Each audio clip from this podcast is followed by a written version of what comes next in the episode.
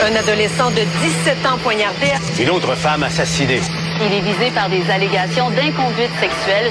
Les formations politiques s'arrachent le vote des familles. Comment faire fructifier votre argent sans risque? Savoir et comprendre les plus récentes nouvelles qui nous touchent. Tout savoir en 24 minutes. Avec Alexandre Morin-Villouellette et Mario Dumont. En manchette dans cet épisode, état d'urgence à Baie-Saint-Paul. Une douzaine de roulottes sont emportées par les eaux et deux policiers manquent à l'appel actuellement. Violence à l'école, la Commission des droits de la jeunesse ouvre une enquête vis-à-vis ses professeurs qui ont crié après des élèves. Un retour normal enfin à la Société de l'assurance automobile du Québec prévu en juillet seulement et des manifestations violentes secouent la France en cette occasion du 1er mai. Tout savoir en 24 minutes. Tout savoir en 24 minutes. Bienvenue à Tout savoir en 24 minutes. Bonjour Mario. Bonjour. Tout d'abord, on suit bien sûr ce qui se passe actuellement dans Charlevoix, plus précisément à Baie-Saint-Paul, mais également d'autres municipalités qui sont en ce moment là, à haut risque et qui sont surtout en état d'urgence. Les choses évoluent vite, là. Hein? Les choses euh, bougent relativement vite. Euh, de plus en plus de, de, de, municipalités qui déclarent la paix de l'état d'urgence. C'est la région de Charlevoix où on a peut-être le, plus d'inquiétude présentement. C'est le seul endroit où on déplore plus que des, des pertes matériel. Ouais, parce qu'on a euh, vraiment là, des rivières en ce moment qui débordent euh, vis-à-vis là euh, les précipitations abondantes qui sont tombées dans les dernières heures, dans les derniers jours. Là, on demande dans la ville de Baie-Saint-Paul, par exemple, de rester chez soi. Et c'est pas pour rien. Là. Il y a vraiment des véhicules qui ont été déplacés, entre autres des véhicules motorisés de type de camping, là, des roulottes, une douzaine emportées véritablement par le courant là, dans des images vraiment, Mario, là, dignes d'un film. Ça vaut la peine d'aller voir là, sur le site de nos collègues de TVA Nouvelles, un des véhicules motorisés même qui est emporté, là, qui percute un pont de plein fouet. On parle justement d'un autre pont qui menace de s'écrouler sur la route 138 à la hauteur de la laiterie de Charlevoix parce que le courant est tellement fort qu'on a peur vraiment que le pont... Mais la 138 est présentement fermé, fermé entre Saint-Urbain et Baie-Saint-Paul, donc dans la région de Charlevoix. On peut pas circuler dans ce coin-là, mais surtout, tu parlais de plus que des pertes matérielles, Mario. C'est deux pompiers qui auraient été emportés par le courant tentant de prêter main forte à des citoyens dans, la secteur, dans le secteur du rang Saint-Georges à Saint-Urbain. Deux pompiers donc emportés par le courant. Et là, on on est à la recherche de ces deux individus-là. Il y a un poste de commandement qui a été mis en place pour coordonner les efforts de recherche. Il y a un hélicoptère de la Sûreté du Québec, un autre hélicoptère, lui, qui a été prêté par les Forces armées canadiennes qui survolent le secteur pour tenter de localiser les deux pompiers. Donc vraiment, là, on a un, ça, ça, ça a comme surpris tout le monde. On savait qu'il allait avoir beaucoup de pluie, qu'il y avait des rivières à risque de crue massive. Euh, il y a des régions qu'on mentionne pas en termes d'état d'urgence, mais je voyais des photos circuler sur les réseaux sociaux, par exemple de la ville de Saint-Jérôme, qui est pas mentionnée comme dans l'état d'urgence, mais il y a de l'eau dans les rues. Là. Je veux dire, il y a des inondations, c'est clair, il y a des, des rues inondées. Donc, c'est des secteurs où les, les, citoyens envoient des photos. Donc, c'est quand même euh, c'est quand même à surveiller là, partout. Si vous êtes proche d'un plan d'eau, d'une rivière, il y a plusieurs endroits où ça déborde. On l'oublie, mais comme dans Charlevoix, en montagne, si vous restez dans la banlieue de Montréal, vous avez l'impression qu'il n'y a plus de neige depuis déjà plusieurs jours. Mais ça fond encore dans ces régions. Ben oui, ben oui, en montagne, dans Charlevoix, là, il reste. Euh, d'abord, c'est plus au nord, avait beaucoup plus. Le couvercle de neige était beaucoup plus important. Donc, euh, ça fond encore. Là. Ouais. Et là, les renforts arrivent d'un peu partout. La Sûreté du Québec qui déploie plus d'effectifs pour venir aider les gens sur place. On vient d'apprendre également que la garde côtière va venir prêter main forte du côté des secours, là, à la fois pour chercher les pompiers, mais pour empêcher toute autre personne de tomber à l'eau et d'être emportée par le courant. On a également le ministre de la Sécurité publique, François Bonnardel, qui lui va se rendre à Baie-Saint-Paul dès demain. Donc, il va effectuer un déplacement pour coordonner le tout sur place. Non, vraiment, euh, des inondations, euh, pas surprise. On sait que ça arrive à tous les printemps, mais, avec des dégâts. Euh, c'est comme arrivé raide là, depuis 24 heures. ça, ça a changé, le portrait a changé rapidement avec ces pluies importantes. La Commission des droits de la personne et des droits de la jeunesse ouvert une enquête sur le centre de service scolaire des mille qui aurait dû, selon eux, signaler à la direction de la protection de la jeunesse, la DPJ, qu'il y avait des situations d'abus verbal et physique d'une enseignante envers des élèves. Vous en souviendrez, c'est ce cas qu'ici à Cube Radio, nous avons rapporté la semaine dernière d'une enseignante de l'école primaire des Grands Vents, de première année à Sainte-Marthe-sur-le-Lac, dans les Laurentides, qui hurlait après ses élèves, des enregistrements qui avaient été faits à un dispositif dans le sac à dos d'un des élèves. Et là, on, dans un communiqué publié par la Commission des droits, on explique vraiment une enquête qu'on ouvre de leur propre initiative depuis cette alerte qui a été faite par les médias. Parce que selon l'article 39 de la loi sur la protection de la jeunesse, on doit faire des signalements à la DPJ si on est un enseignant, quelqu'un qui est dans le milieu de garde, un policier, dans l'exercice de ses fonctions, là, qui pense avec un motif raisonnable que la sécurité ou le développement d'un enfant est compromis, mais on se doit de rapporter la chose. Conscient qu'on est sur un terrain relativement nouveau et un peu plus glissant, parce que généralement, la DPJ agit en milieu familial. Oui. On considère que lorsque lorsqu'il est question quelque chose influence un enfant ou met en risque la sécurité et l'intégrité d'un enfant en milieu scolaire, mais que le milieu scolaire lui-même gère ça. Ouais, Euh, ou- Fait les changements, congédie l'individu, pose les gestes, mais que alors là, c'est comme si la commission vient dire non mais nous la DPJ on protège les enfants tout le temps puis partout. Et si vous avez conscience que la situation d'un enfant est problématique, mais en plein milieu scolaire, ben vous avez quand même euh, C'est quand même un devoir de nous avertir. devoir d'avertir la DPJ. Euh, je suis pas sûr qu'on pense ça dans le milieu scolaire. D'après moi, si tu réunissais autour d'une table dans une salle de congrès euh, les, les directeurs et directrices des centres de services scolaires et leurs adjoints, pas sûr qu'ils voient ça de même. Je pense qu'ils diraient, wow, la DPJ, le- tu sais, c'est, pour moi, il y a une petite, pas une ambiguïté, mais il y a quand même une petite zone grise entre milieu scolaire, DPJ, euh, collaboration entre l'un et l'autre.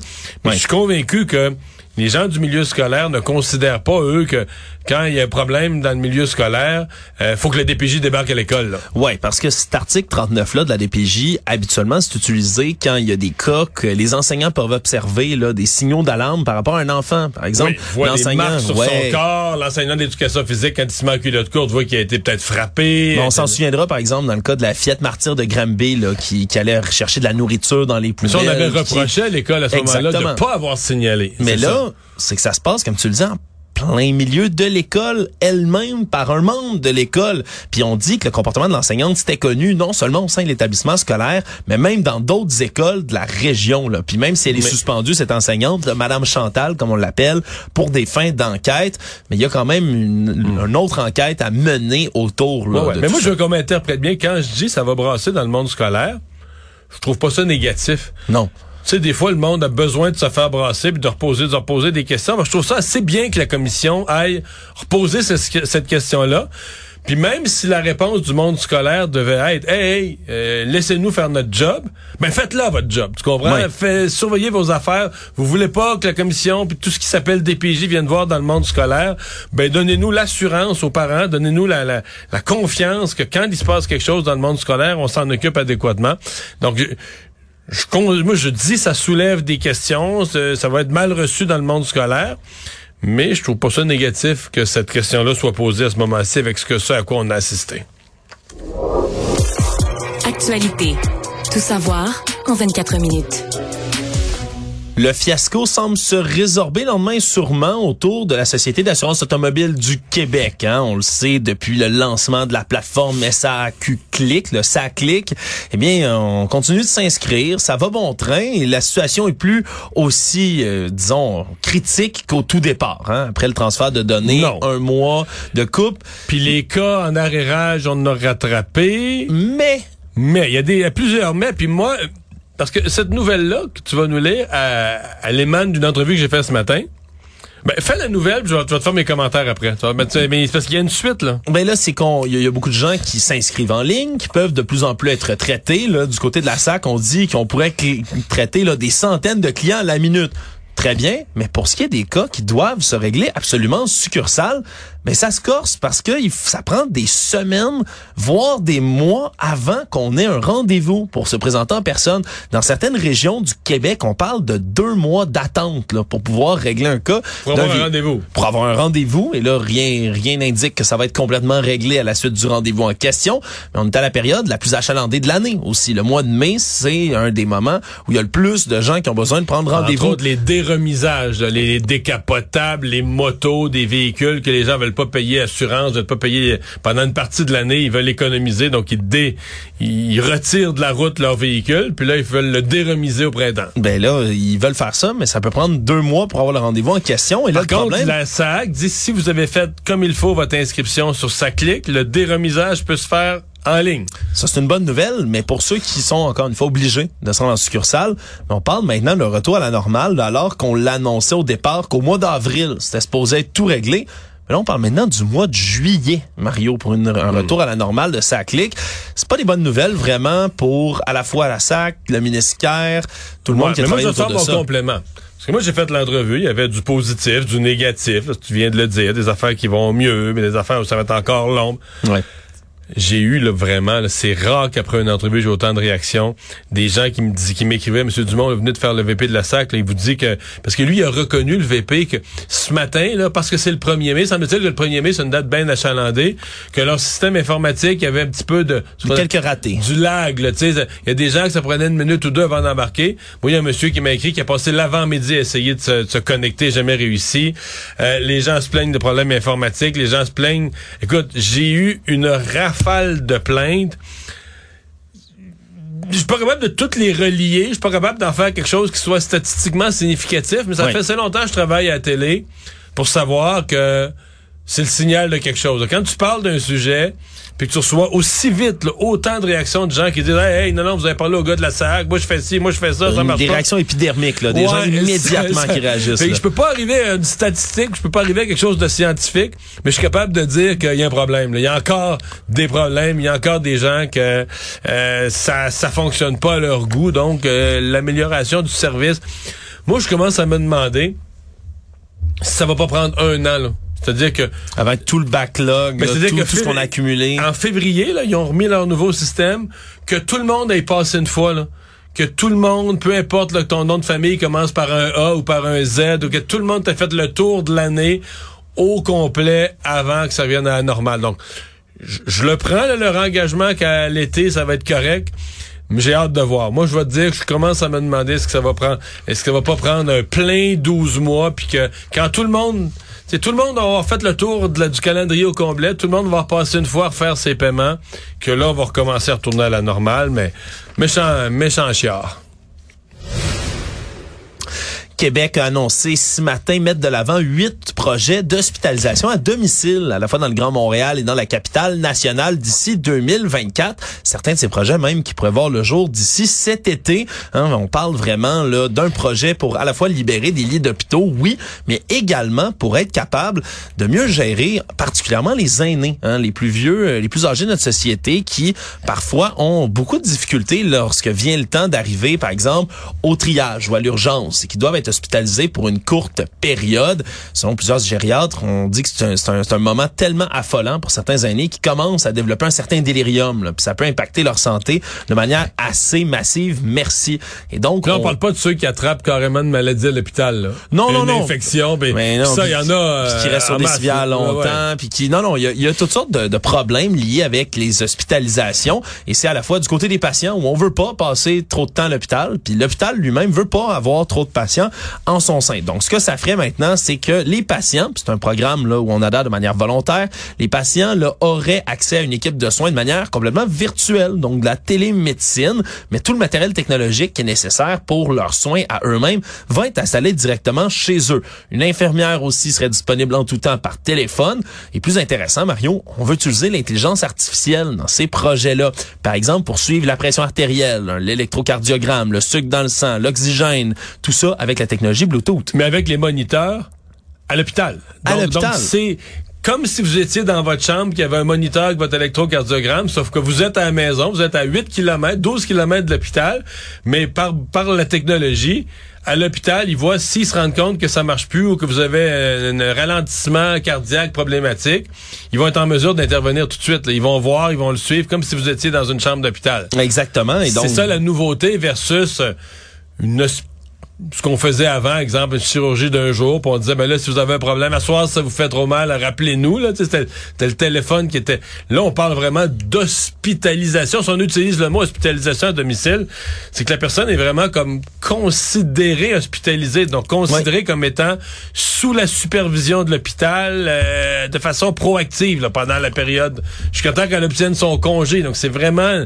le concept d'une hospitalisation. Oui, puis j'ai pris enregistré une entrevue un peu plus tôt avec le gériatre le docteur David Lucie, qui se représentait tout à l'heure à là haut sur la colline, où je remplace Antoine Robitaille. Puis lui me disait, dans certains cas, il faut y penser, il y a même des gens qui pourraient télétravailler en étant comme ça hospitalisés à la maison. Des gens qui pourraient garder le plus possible leur fonctionnement, même dans leur travail, même dans leur emploi régulier, tout en ayant tous les bienfaits qui viennent avec leur hospitalisation, en restant à la maison également. Donc, ça ouvre toutes sortes de nouvelles possibilités. Puis du côté, évidemment, du système de santé, mais on va aller chercher, là, on parle de créer à domicile, à terme, l'équivalent de 5% des lits d'hôpitaux. Par exemple, dans le Laurentide, il y a à peu près 1000 lits. Fait qu'on parle de 50, 60 lits quand même qui deviendraient disponibles. Évidemment, sur l'ensemble du réseau, ça reste peu, mais c'est quand même, là, chaque lit qu'on peut prendre ben en ce moment dans le réseau de la santé, on va les prendre. Donc, c'est des projets qui vont aller, entre autres, là, dans le centre-ouest de l'île de Montréal. On parle aussi des Laurentides, Laval, Lanaudière, Montérégie, Québec, Université Laval. Donc, on verra. on veut les déployer des projets dans toutes les régions du Québec d'ici 2026. Donc, euh, ce sera intéressant de voir comment ce sera déployé dans les prochains jours, les prochaines années. Tout savoir en 24 minutes. Un autre domaine qu'on veut moderniser, c'est celui de la construction. Le ministre du Travail, Jean Boulet, aujourd'hui, qui a fait part de ses intentions devant la Chambre de commerce du Montréal métropolitain. On veut moderniser la construction en donnant toutes sortes d'outils à l'industrie entre autres là, pour être capable de combler tous les chantiers qui sont attendus parce qu'il y a un manque de logements au Québec, surtout dans les prochaines années. C'est un phénomène qui risque de s'accentuer et on veut être capable d'augmenter la productivité tout en comblant le déficit de travailleurs dans la construction. On parle de 15 000 et 17 000 travailleurs de la construction qui sont absents en ce moment avec la pénurie de main-d'œuvre. Et donc, on veut attirer entre autres trois groupes qui sont sous-représentés en construction, les femmes, les membres issus des Premières Nations et les membres issus de l'immigration également. On parle de projets pilotes qui sont installés. Puis encore une fois, Mario, la technologie qui pourrait venir aider, on dit que Pomerlo, là, grande entreprise de construction au Québec, se sert déjà d'un robot à quatre pattes pour faire de la surveillance de chantier dans des régions qui sont jugées dangereuses du chantier lui-même. Donc, on a euh, toutes sortes de projets comme ça qui veulent être mis en branle pour accélérer la construction. Ça va en prendre des logements au Québec, Mario. Oui, non, c'est ça, c'est vraiment une, excellente annonce, une excellente mesure du ministre Boulay. L'industrie de la, construction a besoin d'être modernisée, simplifiée. Euh, pour là, il va falloir qu'on mette euh, les euh, qu'on mette euh, dans le coup de ça, pas juste l'industrie de la construction, mais les municipalités aussi. Oui. Parce que les municipalités sont un joueur important. Dans certains cas, j'oserais dire, je vais inventer un mot, mais un ralentisseur important, euh, un complicateur important des dossiers de construction. Mais euh, enfin, j'ai l'impression qu'on commence à toucher. On a un problème de logement, mais c'est parce que la crise du logement, c'est comme un thème qui a été euh, qui, a été monopolisé par la gauche. Puis je dis pas qu'ils ont toujours tort, mais par la gauche, même la gauche radicale, les groupes très militants du logement social. Puis là, tu écoutes ça, puis tu dis, OK, la solution à la crise du logement, faudrait que le gouvernement construise des logements pour en faire des HLM avec des fonctionnaires qui peltent la neige l'hiver. Tu dis, wow, wow, wow, ça peut pas être ça oui, tu peux en avoir. Le logement social pour les gens à faible revenu peut être un complément, une partie de la solution. Je suis pas anti-logement social. Mais c'est pas toute la solution. Ben non, euh, t'as pas réglé la crise du logement de toute une société. Il y a des gens, là, plein, présentement, t'as plein de jeunes ménages qui ont de la misère à se loger. Puis ils sont pas sous le seuil de la pauvreté, ils sont pas riches. Évidemment, s'ils étaient multimillionnaires, ils seraient capables de se loger, mais... Dans cette économie, avoir accès à la propriété, c'est difficile. difficile. Donc là, il faut que t'en construises. Des, des, logements, des appartements, des grands, des petits, des maisons, des petites, des gros. Faut que tu construises plus pour améliorer l'offre. Et présentement, ça se produit pas. Ça se produit pas euh, au Québec. Et donc, la solution à la crise du logement, oui, elle va devoir passer par euh, des actions, notamment en matière de construction, pour faire baisser les coûts, pour faire pour faire augmenter le nombre de projets. Et euh, ben, c'est pour ça que je dis que les municipalités, à mon avis, ils font partie de la solution parce qu'ils font partie du problème. Là. Économie. L'Alliance de la fonction publique du Canada est enfin parvenue à une entente avec le Conseil du Trésor, donc 120 000 membres qui étaient en grève, qui sont retournés au travail ce matin.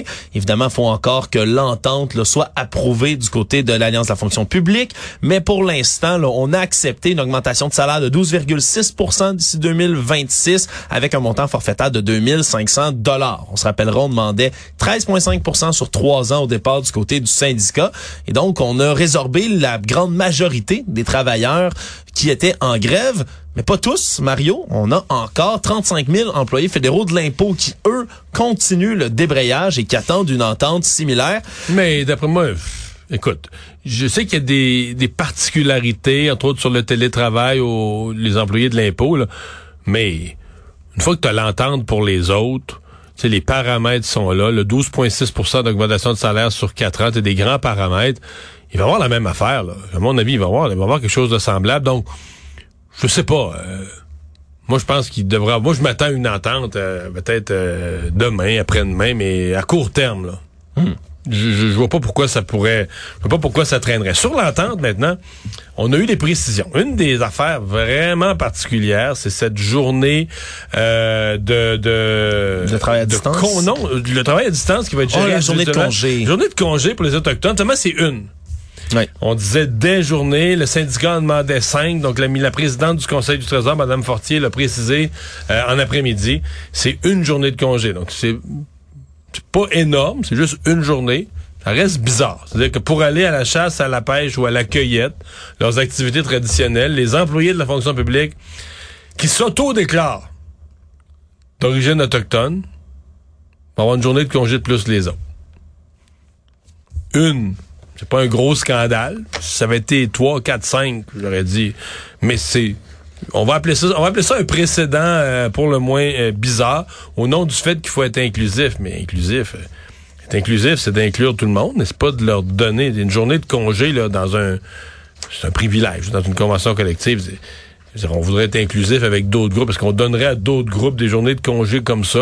Écoute c'est vraiment au nom d'un mode de vie traditionnel. Ouais, mais je respecte ça, là, qui, prennent leurs vacances. On prend euh, ses vacances aux semaines qu'on choisit, en respectant son propre mode de vie.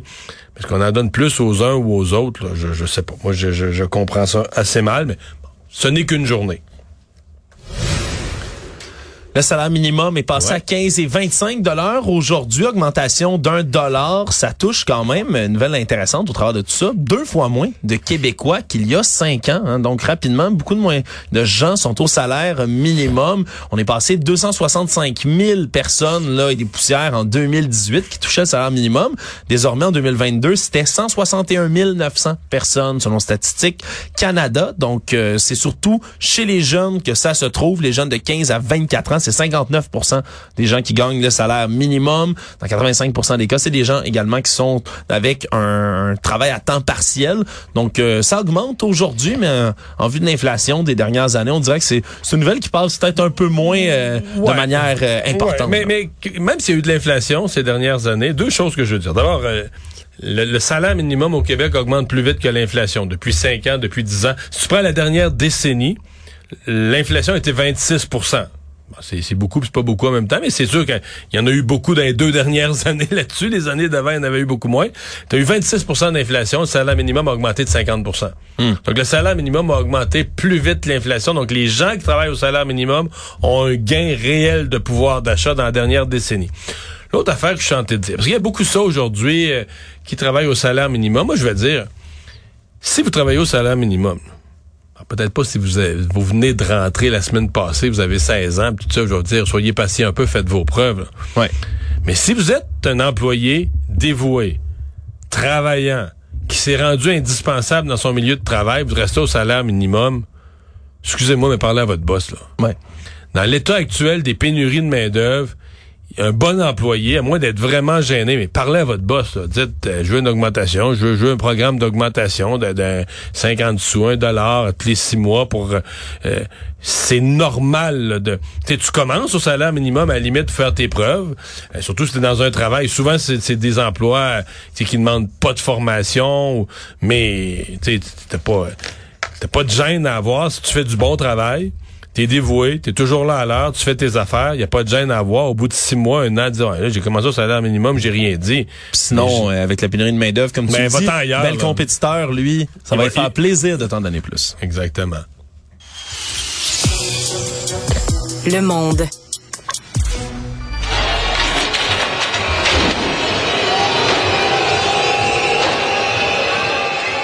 Qu'on entend en ce moment, c'est les échos de ce qui se passe à Paris, un peu partout en France, alors qu'il y a quelques 550 000 personnes qui manifestaient dans les rues, selon les syndicats, près de 2,3 millions là, dans toute la France, qui marchaient pour le 1er mai, en fait, toujours des travailleurs, alors que les syndicats se sont euh, encore une fois regroupés, mais pour manifester encore et toujours en France contre la réforme des retraites. Et là, c'est devenu rapidement extrêmement violent dans les Dans rues. là. plusieurs villes, ça, ça a brassé. Là. Ouais, puis là j'ai des bilans évidemment qui ont pu augmenter depuis ce temps-là avec le décalage horaire en France. Où on parlait là, un peu plus tôt aujourd'hui de 108 membres des forces de l'ordre qui ont été blessés, dont un grièvement après avoir reçu un cocktail Molotov là en plein sur lui. On parle de 291 personnes également qui ont été interpellées dans le pays, j- 90 seulement à Paris. On parle de centaines de membres des Black Blocs également qui étaient Ça a sur place. brassé à Lyon, ça a brassé à Nantes. euh, Ouais, beaucoup de villes, Marseille également. Marseille, là, dans Marseille. un hôtel, entre autres à Marseille, euh, ils sont entrés dans un hôtel chic. Il y a eu du, du, du vandalisme à plusieurs endroits, des bris. Ouais, donc il y a beaucoup de cases, ça brasse beaucoup et on projette toutes sortes de projectiles sur les forces de l'ordre qui s'efforcent de garder le calme en ce moment en France. Chose certaine, dans la grogne autour de la réforme des retraites, elle est pas du tout passée encore.